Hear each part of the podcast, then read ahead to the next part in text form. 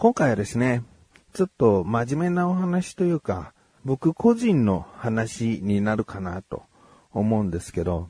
まあ、あえてこの番組で話すというのはですね、僕もこういった番組で何話そうかなって思うことを、こう頭の中で考えるときって、めちゃくちゃ集中してそのことに対して向き合える時間でもあるんですね。で、向き合った結果、その、文字起こしするのもいいし、こうやって声に出すことで、え、よりね、深く、こう、考えることができたりするんで、今回は、ちょっと真面目な話で、えー、知ったこっちゃねえよっていう話かもしれないです。えー、僕結構この番組で、えー、まあ結構じゃないな、たまにかな、出てくるのが、隣のお姉ちゃんがいてっていう話なんですね。で、今、あの、もう結婚して別の場所に住んでますけど、実家の隣に、えー、とある、まあ一家が住んでたんですね。で、そこに住んでいる、まずまあおばさんは、うちの両親と仲良くて、うちの両親の方が、あの、若くて、で、よくこう、助けてもらってたおばさんなんですね。で、もちろんおじさんもいて、その夫のおじさんもいて、そこの娘と息子、子供が二人いて、で、その娘が僕がよく言う隣のお姉ちゃん。僕が生まれた頃には21歳だったんですね。なのでもうめちゃくちゃ年の離れたお姉ちゃんって感じなんだけど、えー、その方がですね、62歳という年齢でお亡くなりになったと聞きまして、もう本当に親、親が亡くなったぐらいの、まだ僕、あの、両親が生きてるので、その思いと同じとは言い切れないし、その、比べるものじゃないのかもしれないんですけど、それほどちょっとショックが大きくてですね、なんか、めちゃくちゃいろんなことをしてくれたんですよ。もう多分、普通の人が住んでて近所のお姉ちゃんと仲良かったよっていうレベルの愛され方じゃないんですよ。っていう何をしてもらったかとか、そういう、あの、こ、これほどすごい僕を作り上げてくれたお姉ちゃんなんですよっていう話をですね、今回したいなと思っている自分がお送りします。菊師匠のなだらか向上心。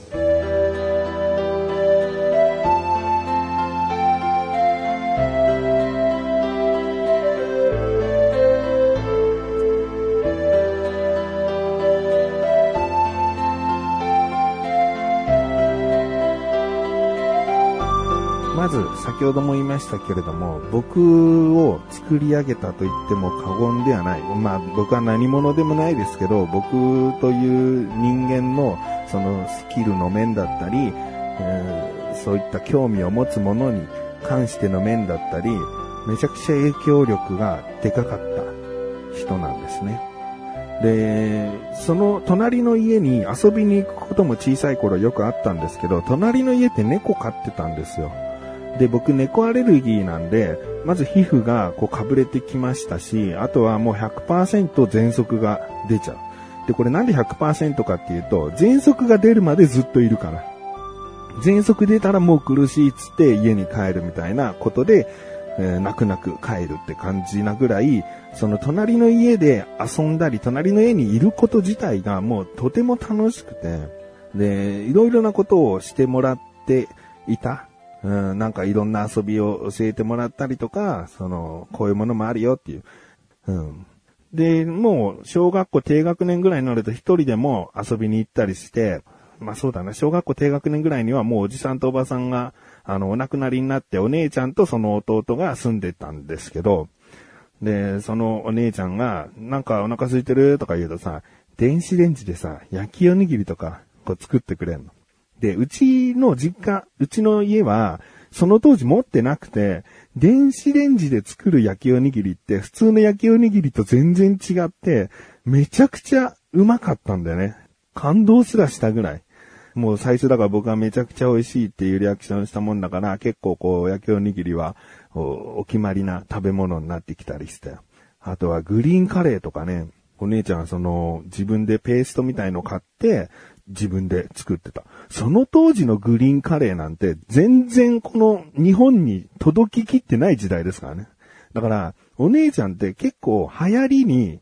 敏感なの。まあもちろんね、20中盤後半ぐらいだから、もう、いろいろなものに興味持つ全盛期なわけじゃん。そのお姉ちゃんから、なんかこんなものもあるよ、あんなものもあるよ、ってさ、いろんなものを教えてくれたりするわけ。で、僕が小学校も、まあ中学年ぐらいでグリーンカレーなんか食べて、うわ、こんななんだ、みたいな。なんかよくわかんないだってココナッツミルクとかが入ってさ、でも辛くてさ、でもなんか甘いような気もするし、で、見た目は緑だし、みたいな。すごいなんか、そこで、まあ嫌いになる人もいるかもしれないけど、僕はめちゃくちゃ好きになってグリーンカレーを。で、今も、まあ辛いものが好きだったりっていうのに繋がるかもしれない。お姉ちゃんはめちゃくちゃ辛いの好きだったから、なんかカレーっつって食ってるの見たことないぐらい、うんうんうん、平気平気とか言って、もう結構辛いものが好きだったっていう部分は、あの、僕が今辛いものが好きなところにも繋がってくるのかもしれない。そういう小さい時にグリーンカレーとかそういった別のこう激辛なものとかもこう食べさせてくれたりとかして、最初はもちろんカレーとか思ったけど、でも辛いのって美味しいんだなって思えるようになったのは、お姉ちゃんがそうやっていろいろなものをこう食べさせてくれたからなのかなみたいな。こととか思いましたね。で、もう少し年齢重ねて小学校高学年から中学生になるかならないかぐらいの頃には、あの、母親が一時友達に誘われて、競馬場の食堂で働いてたことがあったんですね。で、競馬場の食堂って、その、まあ、そこそこ夕方以降ぐらいまで仕事をして、で、そこから電車乗ってバス乗って帰ってくるんで、帰りが、まあ、10時とか11時とか遅くなっちゃうっていう時があったんですね。まあ、期間を設けて、この時期からこの時期まで、ちょっと競馬場で働いてみたいって言って、で、じゃあ、子供たちのご飯どうするんだって多分おそらくね、あの、父親と話し合いになった結果、隣のお兄ちゃんが、毎晩うちに来てご飯を作るってことになって、で、僕からしたら、もう最高なわけ。もう隣のお姉ちゃんと一緒にいること自体が、もう何もかもが新鮮に楽しめる時間だったから、それが毎晩、学校から帰ってきて、まあ、いたかどうか、まあ、しばらくしたら、そうだな、お姉ちゃんも仕事終わって帰ってくるから、夕方ぐらいにこう、うちに来てくれるっていうのが、もうめちゃくちゃ嬉しくて、食べ終わった後も、その一緒にテレビ見たりとか、あの、時間過ごして、時には母親が帰ってくるまでいることもあるし、もうそろそろ寝なっていう時間になるから、僕が布団に行くと、お姉ちゃんが寝るまで、こうなんか話をしてくれんの。こういうなんか社員旅行があってね、みたいな話とか、なんかいろいろな話をしてくれる。そうすると僕も、もう自然と寝落ちして、もう気づいたら朝になってたりすることとかあって、でね、この寝かしつけっていうのがめちゃくちゃ嬉しかったんだよね。っていうのも、結構お姉ちゃんと、その、遊びに行ったとか、楽しかったっていう日の、こう、家帰ってきます。で、母親とお姉ちゃん話して、じゃあまた、ね、あの、今日はありがとね、とか言って、俺もありがとうみたいな感じでバイバイするじゃん。で、その日の夜、少し前の時間が楽しすぎて、その落差で夜、夜な夜な寝る前布団で、もう泣いてたんだよね。なんかなんだろう、寂しい、もう一生会えないとかじゃないのに、さっきあんな楽しかったのに今すごく寂しいっていう気持ちが涙になって、こう、泣けてたの。だから、お姉ちゃんがご飯作りに来てた期間っていうのは寝かしつけまでしてくれたりすることが、すごくこう、嬉しくて、朝になるとね、なんか寂しいって気持ちは一旦こうリセットされたりするから、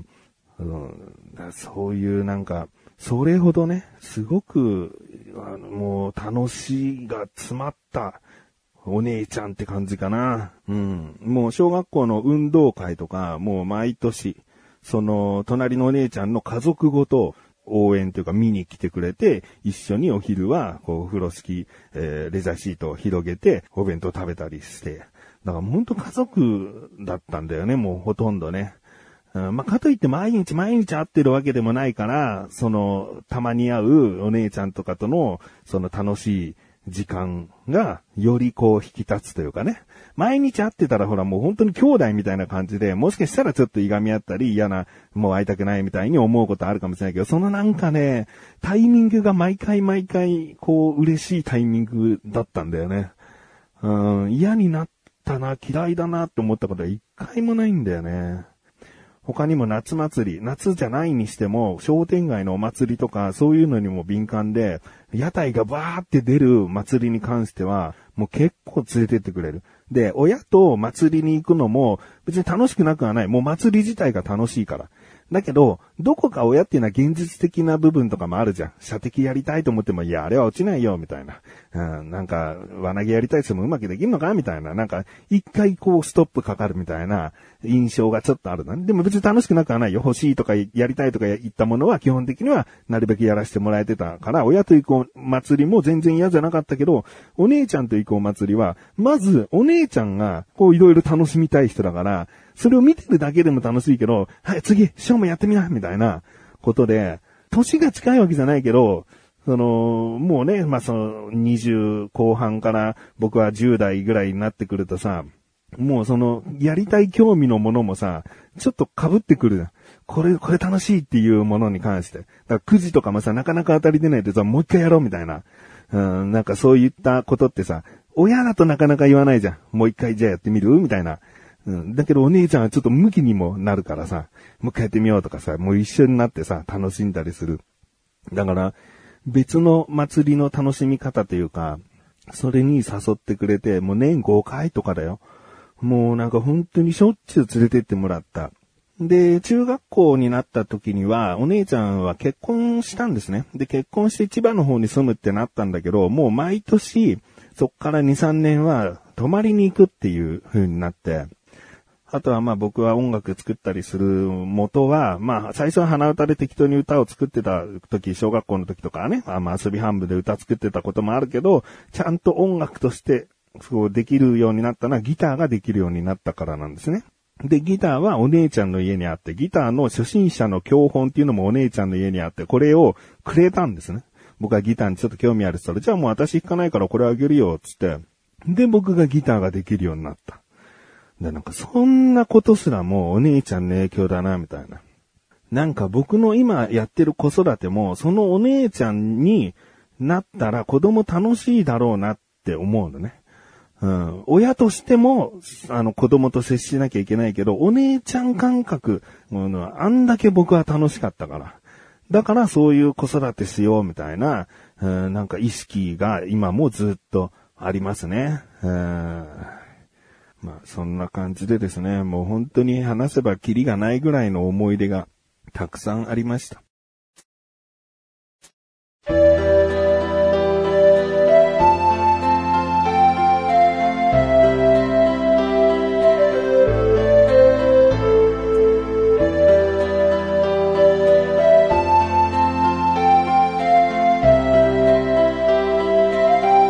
エンディングです。実はもう先に本編を一旦収録して編集してみたんですけど、もう思い出話だけで10分間分はカットしました。もうやっぱ語るに時間が短すぎましたね。この番組は15分というあの縛りで一応やっているので、もう泣く泣くカットという部分が10分ありました。でですね、まああの、ちょっと今回一番こう最後に話しておきたいのは、お姉ちゃん夫婦っていうのは、あの、子供を作らなかったんですね。で、まあその理由というのが、もう翔と、えー、僕の兄二人を子育てしたようなもんだから、あの、もう子育ては十分できたから私は子供作らないって言ってたそうなんですね。だからもう本当に我が子のように愛し育ててくれたなって思ってます。思ってるんですけど、心残りなのは、二十歳過ぎあたりから、この息子らしいことを恩返しというか、親孝行というか、そういったことをきちんとこう返せてなかったなっていうのが正直ありますね。もう本当に最近で言えば全然会ってなかったので、せめて顔を合わせたり、その自分の子供を合わせたり、そういったことも最低限できたんじゃないかな、みたいなことは思ってます。まあ、あの、近いうちですね、あの、お伺いしてお線香あげたりとか、まあそういったことができるという話だったので、しっかりと挨拶したいなと思っております。ということで、なだらか小女子は毎朝水曜日更新です。それではまた次回、お会いいた菊池衣装でした。メガネたまりもあるよ。お疲れ様です。